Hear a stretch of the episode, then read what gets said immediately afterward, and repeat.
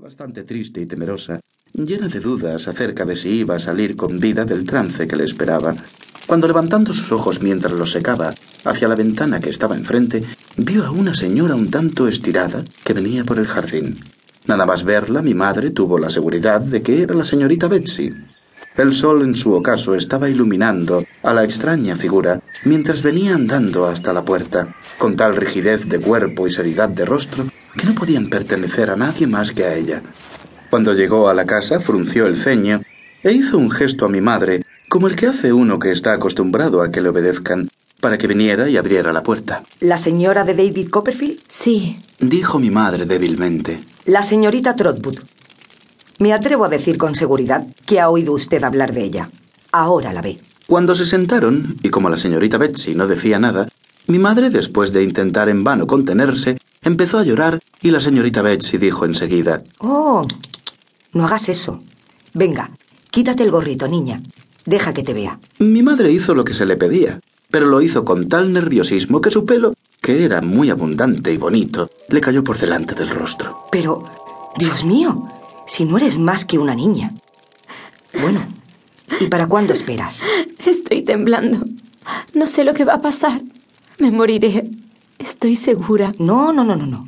Te hace falta una taza de té.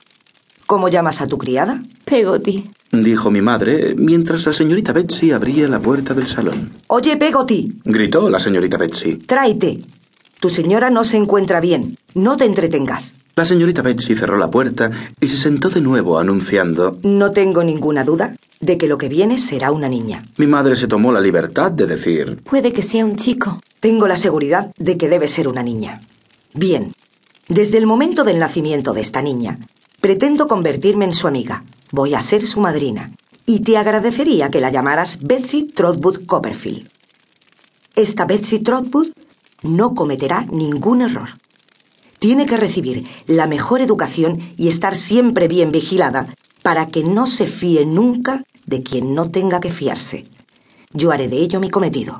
A Peggotty, al entrar con la bandeja del té y las velas, le bastó una mirada para ver lo mal que mi madre se encontraba, por lo que la llevó a su habitación a toda prisa y despachó a su sobrino Ham Peggotty para que inmediatamente fuera a buscar al médico y a la enfermera.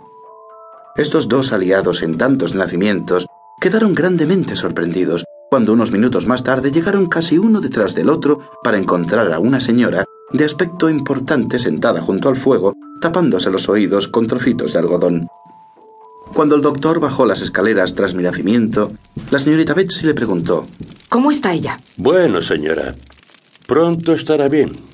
Bueno, también como puede esperarse que una joven madre esté en esas circunstancias. Sí, sí, pero... ¿Y ella? La niña. Ah, creí que ya lo sabía usted.